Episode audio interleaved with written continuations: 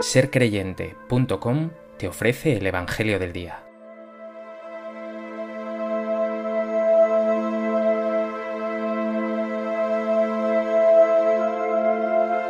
Del Evangelio de Lucas.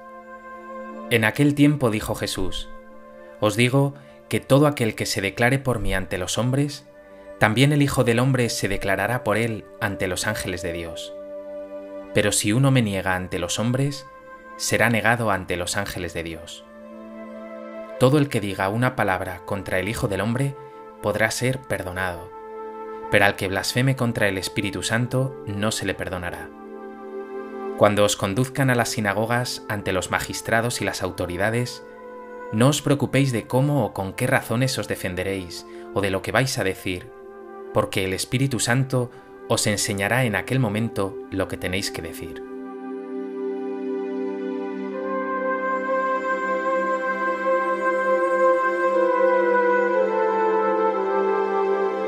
El Evangelio de hoy habla de la fidelidad del seguidor de Jesús en medio de la prueba. Nuestra toma de postura frente a Jesús, sobre todo en las dificultades y en el día a día, define nuestro ser y también nuestro destino último. Por eso es tan importante que desde ya vayamos haciéndonos uno con Jesús, acogiendo su palabra, dejando que ésta nos transforme y sirviendo de corazón a los hermanos. A propósito del texto del Evangelio que hoy nos ofrece Lucas, me gustaría compartir contigo tres puntos. En primer lugar, Jesús nos dice, El que se declare por mí ante los hombres, también el Hijo del Hombre se declarará por él ante los ángeles de Dios.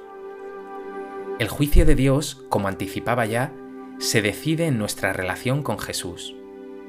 No se trata de algo que puede improvisarse en el último momento, ni algo que sobrevendrá de una manera arbitraria. A menudo se nos escapa este dato. ¿Qué es la vida? No estamos arrojados a la existencia para pasar el rato. La vida es ese tiempo que Dios te ha regalado para que decidas quién quieres ser, para que te construyas, para que ejerzas tu libertad con Dios o frente a Dios, con tus hermanos o contra tus hermanos. Se trata de una opción fundamental. ¿Quieres vivir con Jesús y como Jesús? ¿Eliges el bien o por el contrario la doblez y la hipocresía? ¿Quieres vivir compartiendo o enredado en mil egoísmos? Por eso dirá Jesús en otro lugar, quien no está conmigo está contra mí. No lo dudes, como dice el Salmo, escoge la vida, elige el bien, elige vivir siempre unido a Jesús. En segundo lugar, encontramos un tema un tanto oscuro. Nos dice el texto, se perdonarán todos los pecados, incluso contra Jesús, pero el que blasfeme contra el Espíritu Santo no será perdonado. Jesús cuenta con que habrá motivos más o menos comprensibles que harán que unos y otros no admitan su divinidad, por ejemplo. Ahí tenemos las negaciones de Pedro, que frente al miedo desistió. Todos esos pecados serán perdonados, pero el pecado contra el Espíritu Santo es diferente tiene que ver con lo que decíamos hace unos días, con esos que decían que Jesús estaba endemoniado, que su espíritu era el de Belcebú, príncipe de los demonios. Negar la manifestación extraordinaria del Espíritu de Dios en Cristo es de mala fe ante la evidencia, es ceguera total ante la luz de Dios, es rechazo de la presencia del Espíritu y de su gracia. Quien se encierra en esta obstinación se excluye a sí mismo del perdón y de la vida. No consientas que tu ceguera acabe siendo total. Y pregúntate, ¿cuáles son tus cegueras?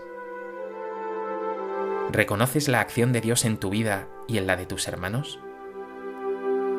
¿A qué tienes que abrirte para que Dios se haga más presente en tu vida?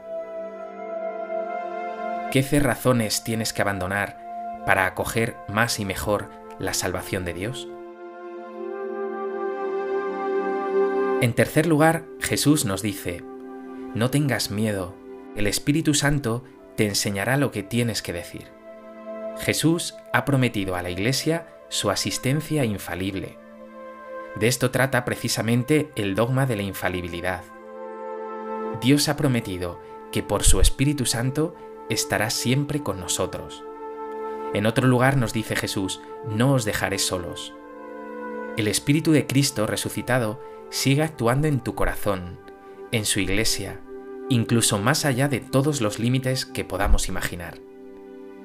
Pero nuestro mundo necesita de personas como tú, personas que llenas del Espíritu Santo pongan su palabra y sus obras al servicio de Dios, que quiere derramar su gracia abundantemente. ¿Invocas al Espíritu?